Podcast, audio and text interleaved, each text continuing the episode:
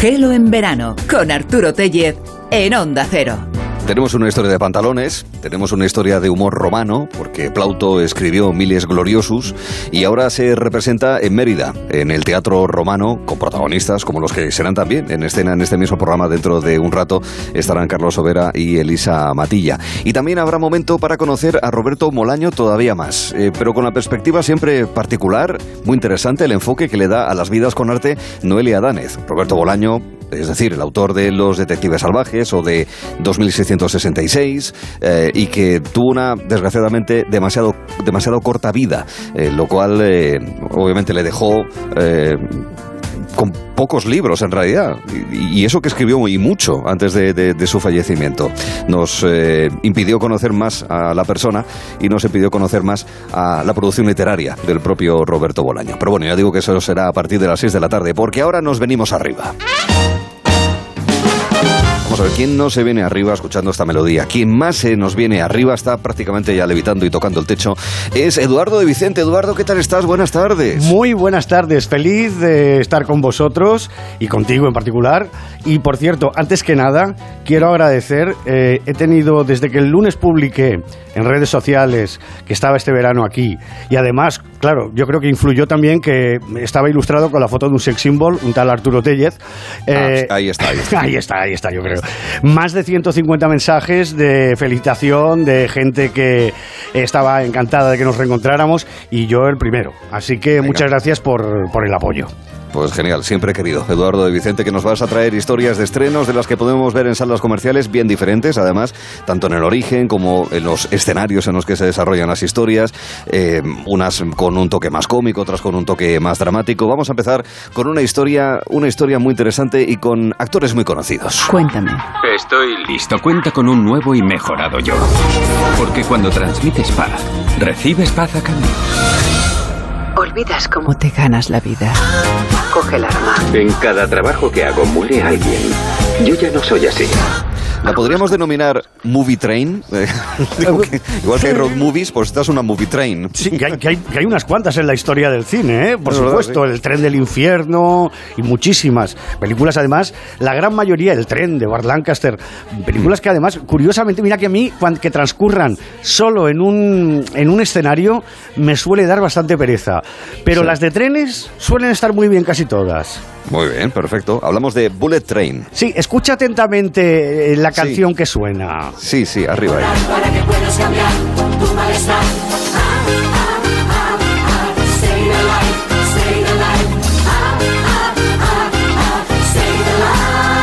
recuperamos de inicio, porque escucharla en castellano, en español, es muy peculiar. El claro, Alive. ¿Verdad que te has quedado un poco cuadros? un pues poquito giplático, es muy interesante. Luego lo escuchamos con un pues, poquito más de, calma. La verdad es que esta es la música que aparecía, la canción tal cual, en el tráiler internacional de la película. Y si tú ves la película, la canción sí que sale, pero en una versión todavía más rara, porque dices en castellano es rara, pero en japonés que es ¿Ah, como sale en la película, pues imagínate ya. Qué bueno. Una curiosidad muy buena para Bullet Train, sí señor. Es que tiene muchas curiosidades esta película. Para empezar, está dirigida por David Leitch, que ha firmado películas como Deadpool 2 o Fast and Furious, Hobbs and Show, y está basada en una novela de María, del japonés Kotaro Isaka, que se llamaba María Bettel, la novela. Que la verdad, una vez vista la película, yo tenía dudas, no la conozco, pero tiene más pinta de cómic, es decir, de novela gráfica, que como mm. llaman ahora, que de, que de novela con palabras, ¿no? Porque la verdad, sí. porque la, verdad es que la película es como muy, muy de acción, muy así como la, como la ves con dibujitos, ¿no? Mm. El protagonista es Brad Pitt y es muy curioso, porque vamos a ver, todos los que recordéis Érase una vez en Hollywood, la película de Tarantino, mm. acordaos que Brad Pitt era el amigo, confidente, ayudante, etcétera, y sobre todo el especialista, el doble del personaje que interpretaba eh, Leonardo DiCaprio. ¿De mm. acuerdo? Bueno, pues aquí se da un poquito el mismo caso al revés, porque Brad Pitt es el protagonista de esta película, pero David Leitch, el director, hace años era el doble, el especialista que hacía las escenas de riesgo de Brad Pitt. Vaya, es, que tiene un aire, ¿eh? Bueno, algo más que un aire. Bueno, tiene un puntillo, bueno, pero muchas veces los especialistas no tienen por qué parecerse. Les ponen una peluca y tira que te va. Entonces, claro, si por ejemplo habéis visto a Brad Pitt en el Club de la Lucha en Troya o en Señor y Señora Smith, eh, al que veis en muchas escenas no es a Brad Pitt, sino al director de Ballet Train, que es David Leitch, ¿no? Se me ha caído el mito de Brad Pitt entonces ya. Bueno, es que, a ver, yo te advierto una cosa. Aquí cada vez que hemos hablado de, de Tom Cruise, siempre el comentario que sale Tom Cruise hace todas sus escenas de riesgo.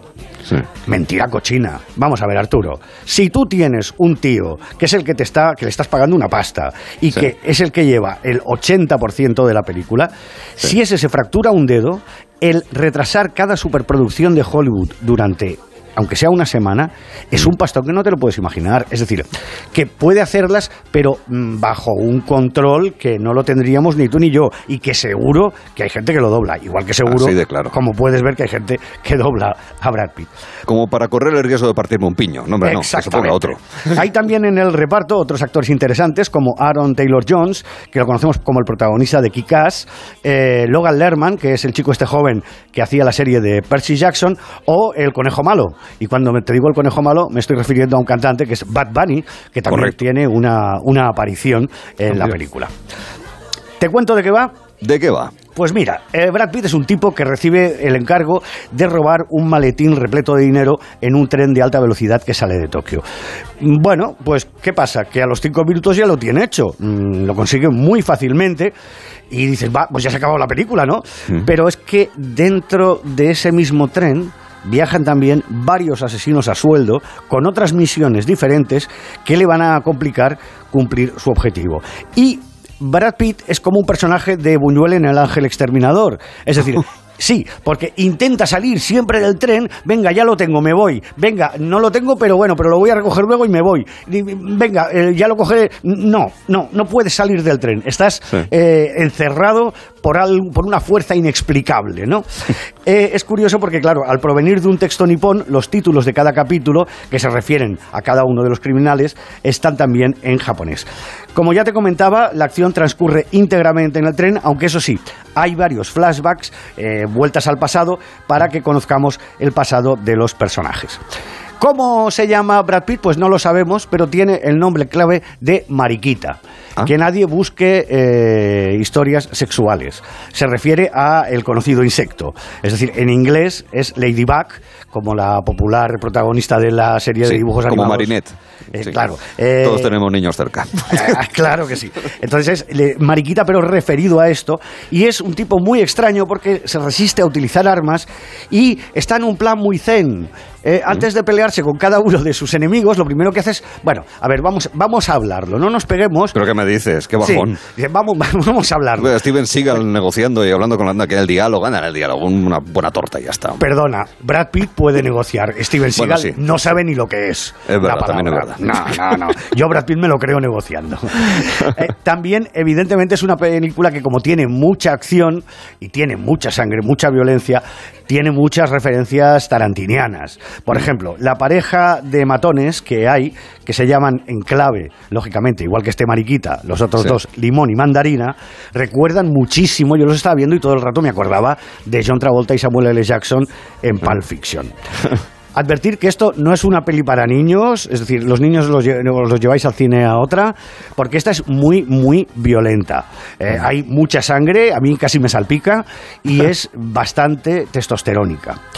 Tiene mucho humor negro y lo que una de las cosas que más me han gustado de la película es la coreografía de las peleas. Eh, bien sea en el bar o claro, tú imagínate, Tú piénsatelo, ¿eh? Sabes que en, en, los trenes de alta velocidad hay un vagón que se llama el vagón del silencio. ¿Cómo, te pegas natas con alguien en el, vagón del, en el vagón del silencio? Pues bueno, primero, primero hay que pelearse rápido, porque los incasén son muy rápidos. Si llegan a la estación. porque además, sí, pues muy calladitos, claro. Si es peligroso tu enemigo, más peligrosa es la señora mayor que está diciendo de todo el rato, ¿sí o no? yo tengo más miedo a la señora que al enemigo, que al gángster. Qué bueno, sí señor. Es una película con muchos giros inesperados y que tiene varios cameos de actores famosos. Atención, se ha comentado mucho que en esta película aparece Sandra Bullock que sustituye a la inicialmente prevista Lady Gaga. Sí, cierto, sale Sandra Bullock, pero lo suyo no, es- no pasa de cameo. Es decir, los fans de Sandra Bullock que vayan a ver otra, porque aquí la van a ver cinco minutos contados. ¿eh? Vale. Y aunque la trama pueda parecer a ratos algo compleja, tranquis que al final más o menos te hacen un resumen para que te enteres de cuál era el objetivo de cada uno de los asesinos y cómo hemos llegado a esa situación, ¿no? Bien, hay Las que escenas- hasta el final por muchas razones. Sí, entonces. entre otras porque las escenas finales son muy espectaculares y los créditos también tienen alguna que otra sorpresa. Muy bien, bueno, pues como título de crédito de Bullet Train, el musical, escuchemos en primer plano esta joya musical del Staying Alive en español, en castellano.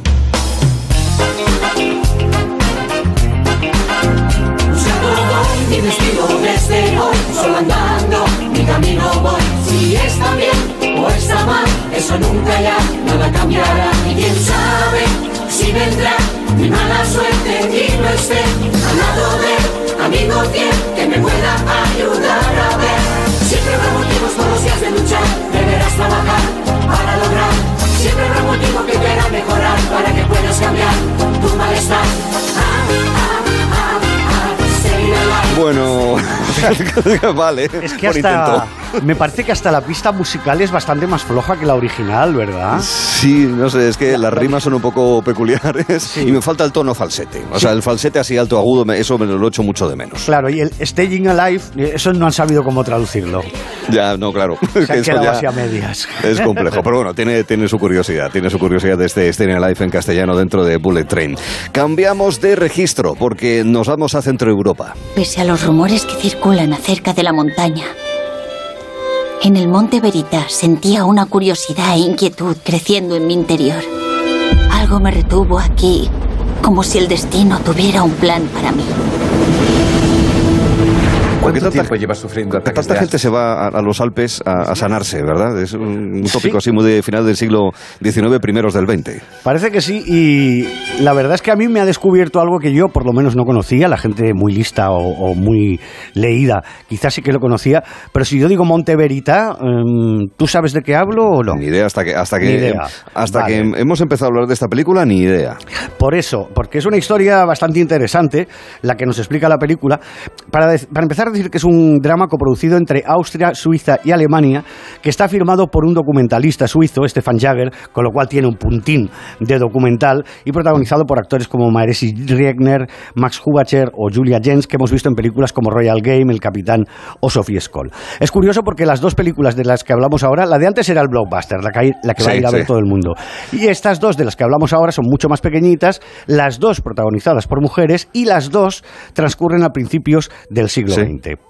Exactamente. En este la caso- fotógrafa de Monte Verita. La fotógrafa hablando. de Monte Verita, que es el título de la película, es la esposa de un hombre de la alta sociedad vienesa que abandona a su marido y a sus dos hijas para emprender una terapia con la intención de curar su asma y sus frecuentes desmayos. Esto la lleva hasta Monte Verita, al sur de Suiza, donde el médico ha montado un sanatorio en plena naturaleza que funciona prácticamente como una comuna. Decir que, claro, esta historia que nos está explicando eh, Stefan Jagger es pura ficción, pero lo que sí que es verdad es que este lugar, Monte Verita, existe realmente y que pasaron muchas cosas allí. Era un lugar, un sanatorio, que visitaron personalidades de la talla, imagínate, del escritor Hermann Hesse. Incluso habla en la película de cómo nace un poquito su novela Siddhartha. O también la bailarina eh, Isadora Duncan. eh, teólogos y teóricos políticos. Es decir, que había muchos artistas. ¿Y por qué? Porque era una comunidad donde se pretendía crear una utopía, un nuevo modelo de sociedad en la naturaleza en plena libertad. ¿Y qué pasa? Que estamos hablando de principios del siglo XX, pero equivocadamente o no, acertadamente o no, eh, fue una sociedad precursora de temas como el ecologismo, la libertad femenina, el nudismo, la eutanasia, el veganismo o los hippies. Vaya. Es decir, tú imagínate lo, lo- lo interesante que es Sí, sí. conocer cómo, cómo debía ser aquella sociedad que se avanzó mm, un siglo o más Mm. en, en tendencias que ahora son, que están muy de moda. Sí, que ¿no? están naturalizadas, que pueden ser objeto, cada uno que piense lo que quiera, de controversia, No, claro, ¿no? Pero claro. bueno, forman parte de nuestra agenda diaria, pero claro, estamos hablando de hace más de 100 años. Mm. Claro, eh, la protagonista es esta mujer, en ella se centra toda la película, que es una mujer que vive por inercia. El sexo para ella es una obligación con la que no disfruta y su frustración diaria es la responsable de estas dolencias. Es decir, no está mala porque esté mala, sino porque realmente lleva una mala vida, no es feliz y entonces todo eso le provoca toda una serie de males. ¿no? Entonces en esta comunidad se olvida ya de, de- de todas las dolencias, aquí se siente libre y aprende a descubrir quién es. La película también como la otra, como la de Ballet Train. Básicamente se centra en su estancia en Monte Verità, pero hay flashbacks sobre su pasado en Viena para que conozcamos el origen de sus problemas. ¿Y cuál es el trasfondo de la película? Bueno, pues denunciar eso, el machismo de la época, que si ahora todavía existe, hace un siglo ni te cuento, Sí. en el cual, claro, una mujer debía estar sometida a los deseos de su marido y aboga la película por la libertad y el empoderamiento femenino. Ella no es libre de irse allí, se va allí, pero si su marido dice "Mm, tú te vuelves, ella se tiene que volver. Ujú. Lo mejor de la película también son los bellos paisajes naturales que retrata y su delicada banda sonora. Y, y un detalle que a mí me hizo mucha gracia, perdona, ya sé que quizá Sí. no tiene nada que ver con la película, pero yo en cuanto dijeron la frase, me acordé. Porque en un momento viene un chico y le pregunta, ¿tú de dónde eres? Y ella dice, del imperio austrohúngaro. Y, dice- y entonces el chico la mira con cara de póker de decir, "Mm, ¿qué me cuentas? Dice, de Viena. Dice, ah, vale. Claro, a mí esto del imperio austrohúngaro, que sí, que en esta época era, era el imperio austrohúngaro, me recuerda a Berlanga. Acordaos que Berlanga siempre, en un momento u otro, metía no sé qué del imperio austrohúngaro en sus películas. Y entonces digo, mira, en La fotógrafa de Monteverita es una película seria de Berlanga. Es una película serie de Berlanga, sí señor. Sí que mencionaba siempre lo de... Es que es, cu- curioso, por ejemplo, porque hay, hay un montón de personalidades eh, austriacos, húngaros, básicamente, nacidos, y tú lo ves cuando ves información de ellos en Wikipedia y demás, que pone nacidos en el Imperio Austrohúngaro, pero luego fallecieron pues en Austria, en Claro. Eslovaquia, en Brasil, como el caso de Stefan Zweig, por ejemplo, Sí, del escritor austriaco. Y sí, es que es cierto. ¿Cómo es me cierto. gusta Stefan Zweig? Ah, bueno, maravilloso. La- Eh, tiene- las, las obras que ha hecho, por- bueno, yo no las he leído, te lo reconoceré, pero las películas que se han basado en obras suyas, maravillas, maravillas. Pues mira, novela de ajedrez, La embriaguez de la metamorfosis, eh, El mundo de ayer es maravilloso, ese ensayo sobre la mirada europea. Yo es que de libros, de cine algo sé gracias a ti, y de libros pues, un poquito más gracias a muchos amigos que me recomiendan buenos libros. Bueno, que nos centramos. La fotógrafa de Monte Verita es el segundo estreno que destacamos hablando con Eduardo de Vicente. Hay un tercero. Sabía que en la parte más alta del lago, en medio del bosque, donde no vivía nadie, había una buena tierra. Tres veces ha levantado una granja, una casa, un establo en pleno bosque. Talaremos el bosque, señor Chapdelaine. Estamos también a primeros del siglo XX, pero al otro lado del Atlántico con María Chapdelaine, Eduardo. Exacto, en Quebec. María Chapdelaine es un clásico de la literatura francesa, eh, firmado por Louis Demont, que ya había llevado a la pantalla otros directores en tres ocasiones más. Y ahora lo firma el quebequés Sebastián Pilot, acompañado por una joven debutante, Sarah Monpetit, que es la que mm, lleva prácticamente toda la película. Estamos otra vez a principios del siglo XX y la joven María vive con sus padres y sus hermanos en una granja aislada junto a un bosque en Quebec, donde su padre es un tipo muy luchador, un colono, que lo que hace es contratar gente para ir talando árboles porque allí piensa montar una plantación, ¿no? Entonces, claro, eso ya acabar con los árboles que hay allí ya les lleva un tiempo y ya no les da casi tiempo de, de- de ponerse en faena, ¿no? Porque claro, las Sí. estaciones van muy rápidas. Y paralelamente, tres jóvenes la pretenden a esta chica. Uno al que conoció hace tiempo en la ciudad, uno que quiere llevarla a Estados Unidos y un granjero vecino.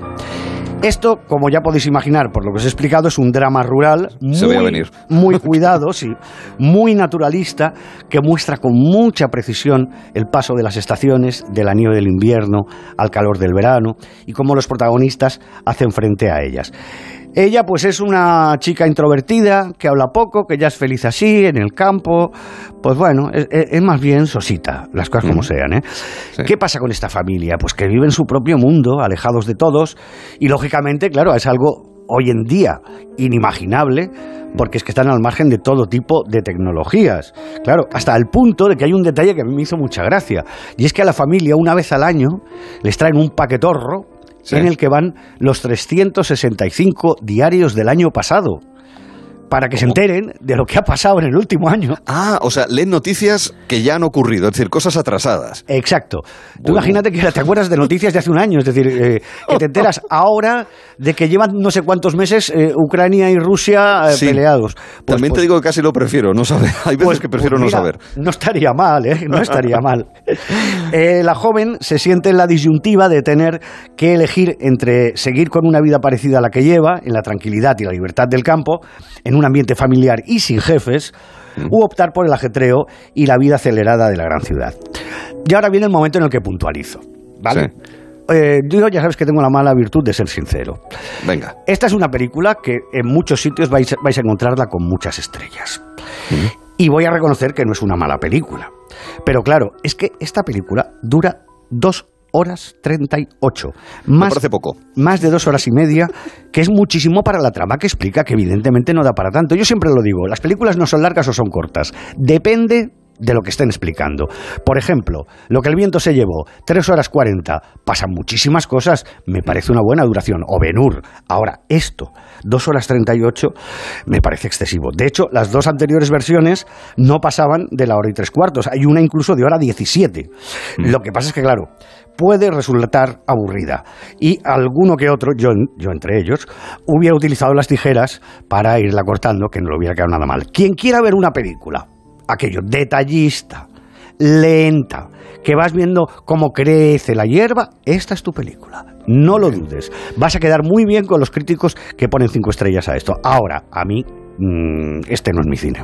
Es que además puede resultar contraproducente para los intereses de todo el equipo, ya digo, director, productor, guionistas, para toda la gente, que después de tanto trabajo, por el hecho de pasarte un poquito o mucho, Mucho, en el metraje, mucho. eso pueda redundar en que a la gente no le acabe de convencer, pues es una pena. que está tanto bien hecha, trabajo que, para que- eso. que no lo voy a negar, sí. no voy a negar que está bien hecha, Sí, pero para mí es como el tour de las películas. Es decir, el tour para qué eso pone la gente a, a mediodía o de- después de la comida, para dormir, porque es lo mejor Pues- para hacer una siesta. pues Esta película para hacer una siesta, además, como no hay tiros, no hay bombas, no hay nada que haga ruido más los árboles que caen, es una película que te puedes sentar en la butaca del cine, que hace fresquito, que se está muy bien, relajarte, la vas viendo y haces lo que yo he llamado siempre el montaje del espectador que es que vas haciendo cabezadas y como Sí. tampoco pasa gran cosa, vas siguiendo el hilo y haces el montaje del espectador y de 2 horas 38 la dejas en una hora y 20 que te queda de fábula. Y encima, una claro, has descansado, has estado fresquito, pues mira, ¿qué más quieres, no? Amigos, se arriesgan a entrar con un calorazo del demonio para ver a María Chapdelaine y a las dos horas y media que estén puestas las luces de Navidad. Pero es lo que tiene el metraje elegido en este caso para la adaptación de este clásico de la literatura en francés, María Chapdelaine, que es el tercer estreno del que hemos querido hablar y que nos ha destacado recomendando buena parte de sus puntos eh, positivos, pero con ese apunte sobre el metraje y la duración, Eduardo de Vicente, a quien esperamos encarecidamente dentro de algo ya de menos de siete días, porque será a partir de las 5 de la tarde y ahora mismo son las 5 y 27, una hora antes en Canarias. Restados esos minutos, un abrazo muy fuerte, Eduardo. Un placer, hasta la semana que viene. Hasta luego.